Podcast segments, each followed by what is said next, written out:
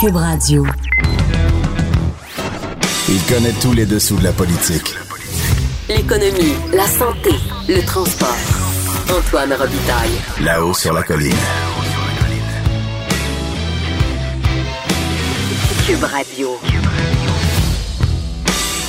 Bon lundi à tous. Aujourd'hui à l'émission, Catherine Fournier sera avec nous. L'ex-péquiste députée de Marie-Victorien nous dira si elle a envie de réintégrer son ancien parti après la fin de semaine de refondation qu'il a vécu.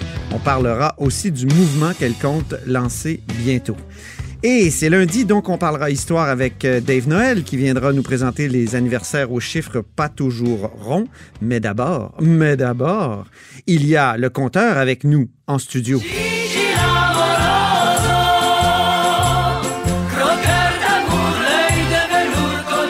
Ben oui, le compteur Jean-François Gibault, euh, qui est aussi accessoirement directeur de la recherche à QMI. Bonjour. Bonjour Antoine. Donc, le premier ministre de l'Alberta a fait un discours d'une heure en fin de semaine afin de présenter sa commission sur le Fair Deal for Alberta. On pourrait traduire ça que par une bonne entente pour l'Alberta dans la Confédération. Il y a Preston Manning qui va diriger cette commission-là. Stephen Lawhead va, va y siéger. C'est une sorte de commission Bélanger-Campo de, de, l'Alberta. c'est ça, exactement. Ils ont jusqu'au 20 janvier pour euh, développer des, des, des, des, solutions pour l'Alberta qui est en crise économique euh, considérable, crise euh, financière. Il y a des gros déficits. Donc, une chose à attirer notre attention, c'est que le premier ministre de l'Alberta s'en est pris au surplus budgétaire d'environ 4 milliards du Québec. Écoutons Jason Kenney à Red Deer en Alberta en fin de semaine. Where Alberta has by far the largest per capita deficit in the country, forcing our government to make very difficult decisions. Uh, and by the way, it is not lost on us that as we do that, our friends in Quebec just posted a $4 billion surplus while receiving $13 billion in equalization payments generated primarily by Alberta taxpayers. Alors, alors, M. Kenny, donc, dit que le Québec nage dans les surplus essentiellement qui sont payés par l'Alberta. Ben oui, la péréquation. la péréquation de 13 milliards, en grande partie, serait payée par l'Alberta. Alors, épreuve des faits, ouais. c'est complètement faux. Ah bon? Voici pourquoi. D'abord, la péréquation, c'est pas un programme qui est financé par les provinces. C'est un programme qui est financé uniquement par le gouvernement fédéral avec les taxes et les impôts que le fédéral prélève partout au Canada. Donc, quelle est la part de l'Alberta des recettes totales du gouvernement fédéral? Oui. 14 14 14% Par exemple, le Québec, c'est 18 Donc, il paye 14% du programme de péréquation. Donc, si on dit. le, fédéral fait une grosse cagnotte, puis après ça, il redistribue. Donc, la grosse cagnotte, c'est. Il y a 19,8 milliards de péréquation. Puis effectivement, là-dessus, le Québec en reçoit 13,1. Mais donc, du 13,1 ouais. disons que l'Alberta en paie 18 14 ben, dans le fond, ça voudrait dire que indirectement, l'Alberta nous verse 1,8 milliard. Ah, c'est juste 1,8 milliard? 1,8 milliard. Monsieur Kenney dit que c'est la grande partie du 13 milliards, donc il est dans les patates. Il est dans les patates complètement. Et euh, faisons l'exercice. Donc, au Québec, on a un surplus de 4,8 milliards. Oui. Ben, moi, je propose qu'on leur redonne 1,8 milliard parce qu'on serait toujours en surplus de 3 milliards. L'Alberta, l'Alberta, quant à eux, eux autres, ça va pas bien. Là. Ils sont en déficit de 8,7 milliards. C'est ça. Alors, si on leur redonne leur 1,8 milliard, ben, sont encore dans le trou de 7 milliards. Ça change essentiellement rien.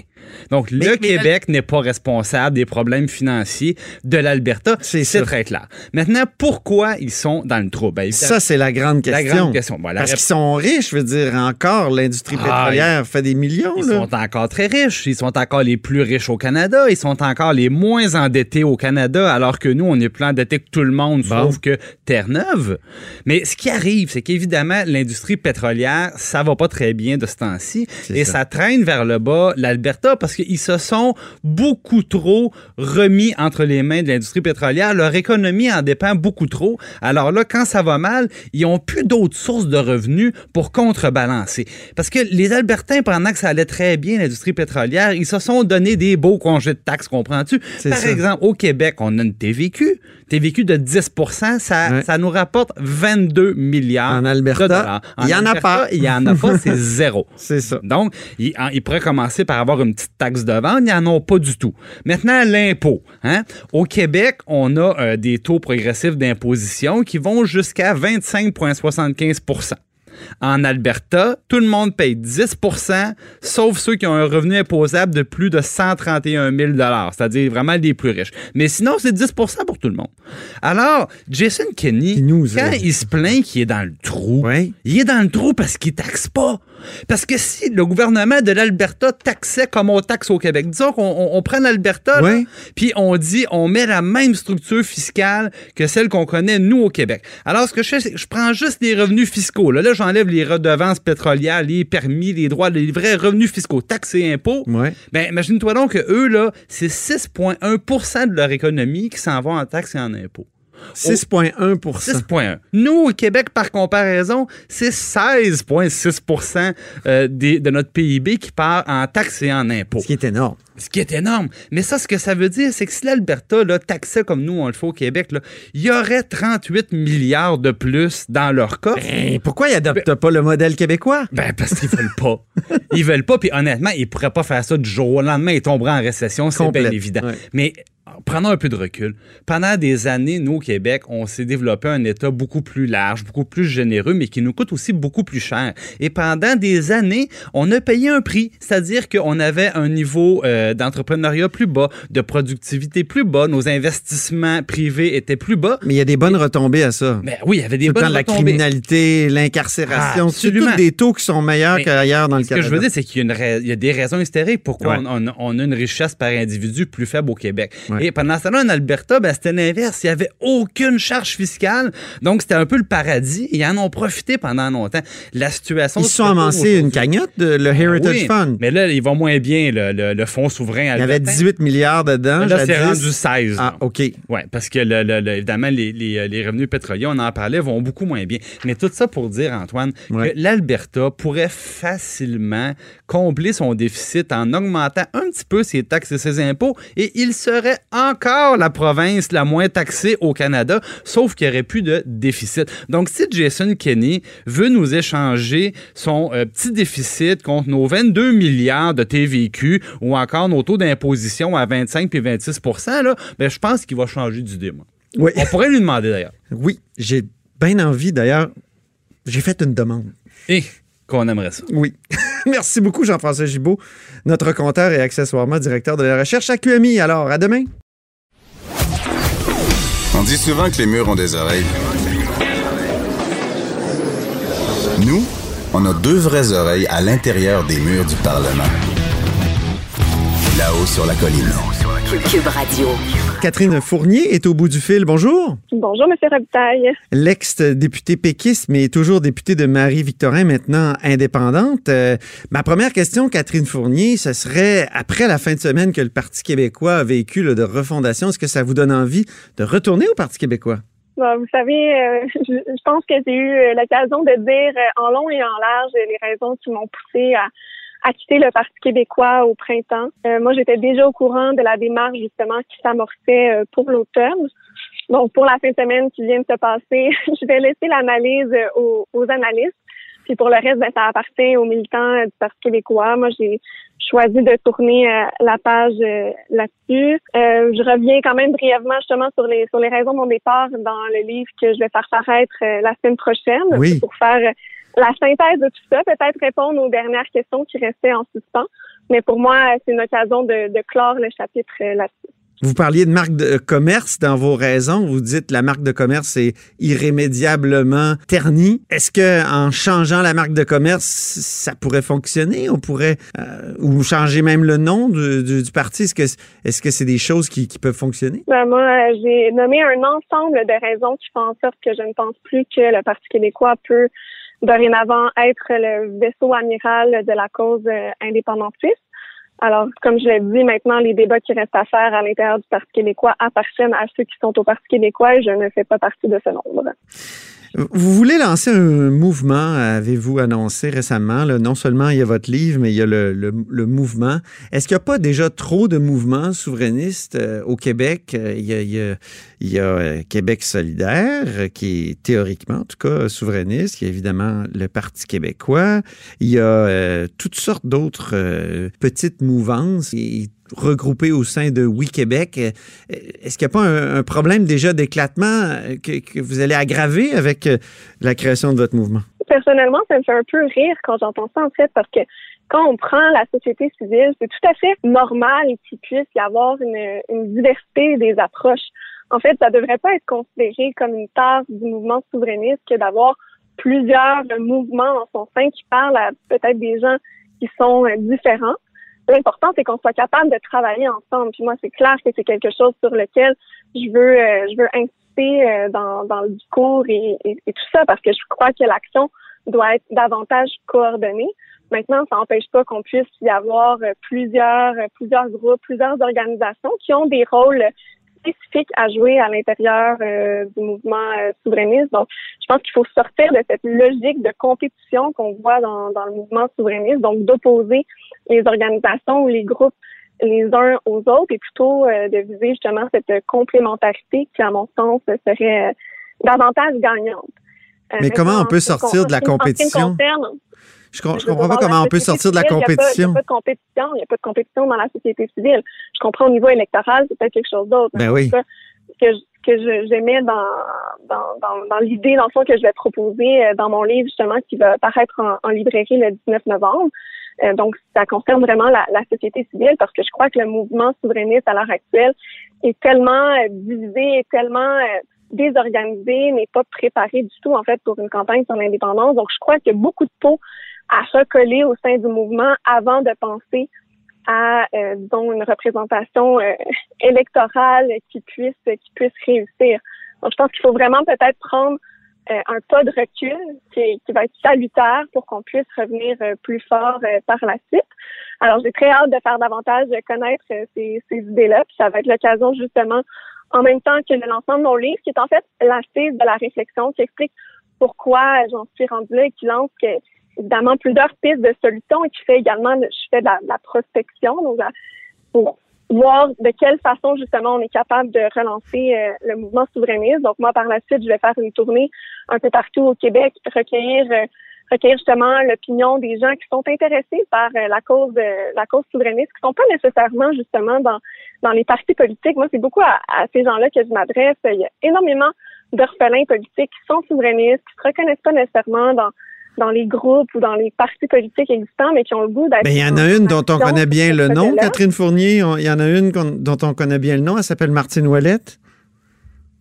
Qu'est-ce que vous voulez dire, Martine ben? Elle est un peu euh, orphelin politique. Aujourd'hui, elle n'est plus chef du bloc. Elle a sa revue. Euh, euh, ah, tout à fait, mais justement, elle a, quand même bon un, groupe. Ça. Moi, je veux dire, j'ai fait des rencontres quand même préliminaires avant la rédaction de mon livre ce printemps au mois de juin.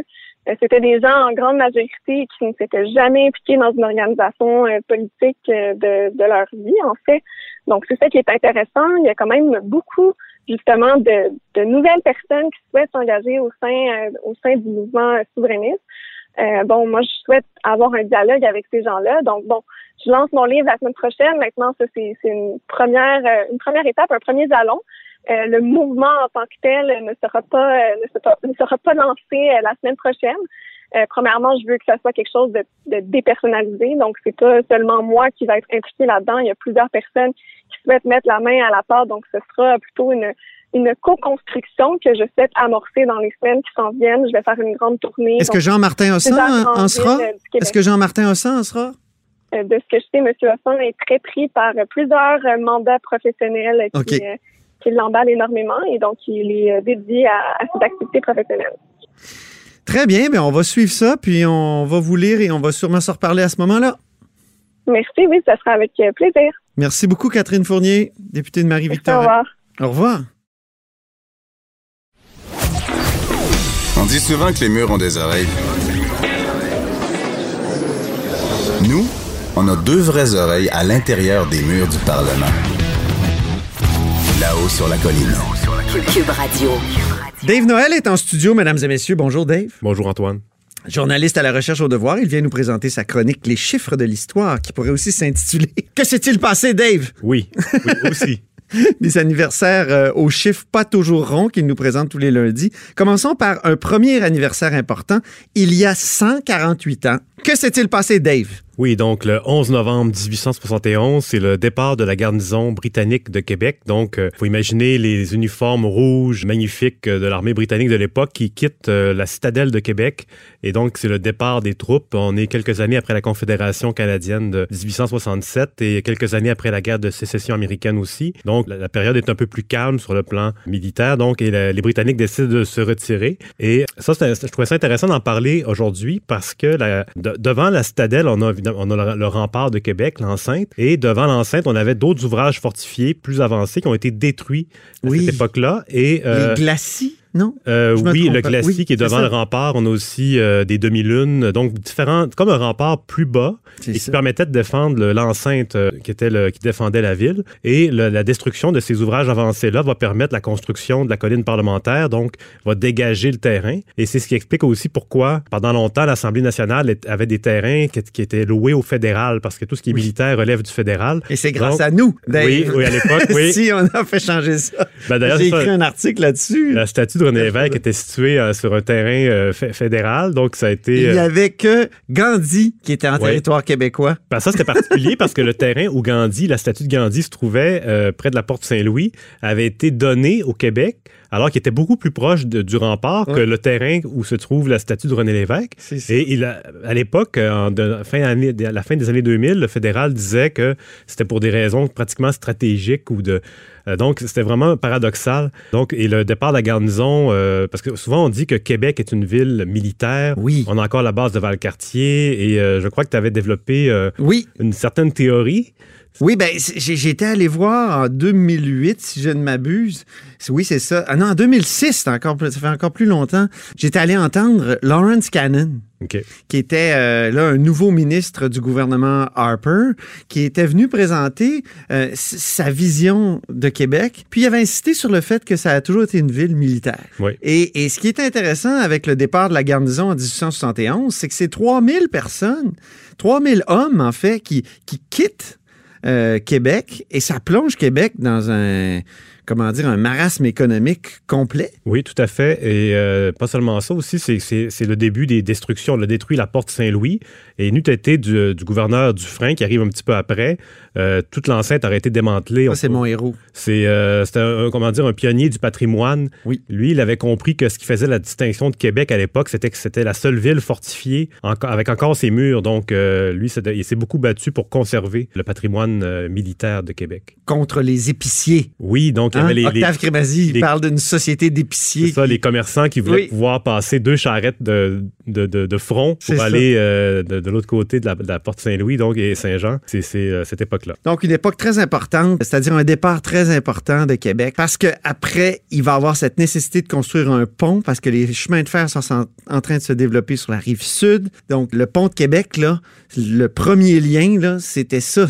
L'objectif, ben c'était de reconnecter Québec avec l'économie. Oui, parce que d'ailleurs, c'est ça, le chemin de fer, comme tu dis, passait par la rive sud. Donc, c'était Lévis qui profitait du chemin de fer et, et même qu'à un certain moment donné, euh, Québec a craint d'être devancé par Lévis sur le plan démographique et euh, jusqu'à la construction du pont qui a été inauguré en 1917 après euh, plusieurs chutes de, tronçons. Plusieurs effondrements. Donc, voilà. deuxième sujet, donc, c'est un autre 11 novembre. 11 novembre 62, celui-là. Que s'est-il passé, Dave? Oui, il y a 57 ans, le premier débat télévisé des chefs pendant une campagne électorale.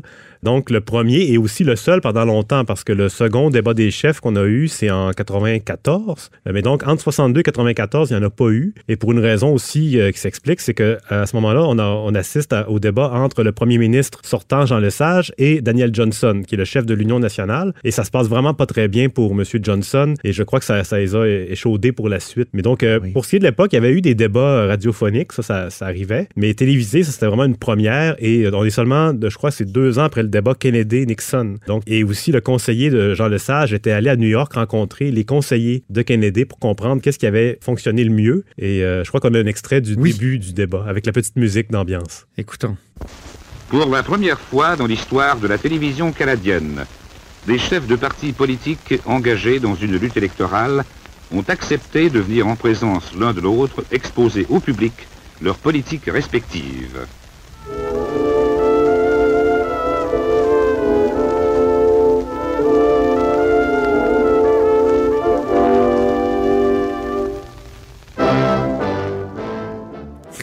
Jouerait de musique dans un film de Hitchcock. Oui, c'est vraiment une belle, belle, C'est l'époque. drame. Oui, tout à fait. J'aime beaucoup. Et puis donc, c'est, c'est, euh, le débat avait été. euh, euh, on- en fait, les analystes aujourd'hui ont souvent tendance à dire qu'il avait été gagné de loin par Jean Lesage, mais quand on lit les articles de l'époque, on voit que c'était plus mitigé. mais euh, Jean Lesage avait quand même eu le dessus. Lui, il avait été. euh, pas longtemps avant le débat, il avait été sous une, une lampe solaire, donc pour avoir un teint bronzé, tandis que Johnson, lui, est arrivé un peu plus brouillon avec euh, donc et, et, euh, aussi, en fait, le débat, c'était pas les deux qui s'échangeaient, c'était des questions qui leur étaient posées, donc il n'y avait pas d'interaction entre les deux Ce directement. que Johnson a déploré dès le début. Oui, c'est ça, lui, il déplore et Jean Lesage dit non, moi, je n'ai pas été mêlé à ça, tout ça, il s'en défendait. Et puis, euh, donc, c'est le débat principal portait sur la nationalisation de l'hydroélectricité, Oui. Qui était, le, en fait, c'est le, le thème de la campagne et euh, Jean Lesage y allait pour justement euh, faire adopter le projet. On peut écouter un autre extrait. Oui. Je voudrais maintenant demander à messieurs Johnson et Le Sage s'ils souscrivent à ce qui vient d'être dit. Monsieur Johnson, Monsieur Charret, j'aurais évidemment préféré une formule plus vivante, un débat plus direct, mais puisque ça m'a été refusé, j'accepte volontiers et je ferai tout en mon possible pour suivre les règlements, comme d'ailleurs en Chambre. Monsieur Le Sage, Je dois vous dire que je n'ai rien refusé à personne, que j'étais prêt à la forme de débat qui serait réglée suivant une entente entre les partis. Et Monsieur Charret, je y souscris complètement au règlement que vous venez d'énoncer et je vous considère comme le maître du débat. Oui, donc euh, on, a un peu une idée de, de l'ambiance. Et euh, le- le- au terme de la campagne électorale, les libéraux ont été réélus. Et euh, donc, c'est un débat qui a, qui a fait une différence parce qu'on raconte qu'il y avait eu un sondage interne au Parti libéral qui donnait l'Union nationale gagnante par quelques comtés, donc de justesse. Et donc, c'est un débat qui, qui semble avoir fait une... C'est pas cette fois-là que l'Union nationale gagne le vote populaire. Hein? C'est en 66. Non, c'est en 66, C'est ouais. ça. Ouais. Ouais. En fait, là, tu veux dire l'inverse. En fait, l'Union nationale gagne les élections et les libéraux emportent Oui, le vote voilà, euh, populaire. exactement. Oui, oui, C'est arrivé deux, deux fois, donc, Ah oui, au Québec. Très bien. Bon, ben, merci beaucoup, Dave, Merci à pour toi. euh, ces deux dates encore une fois très importantes. Et puis à la semaine prochaine. Pour écouter cette émission, rendez-vous sur cube.radio ou téléchargez notre application sur le Apple Store ou Google Play.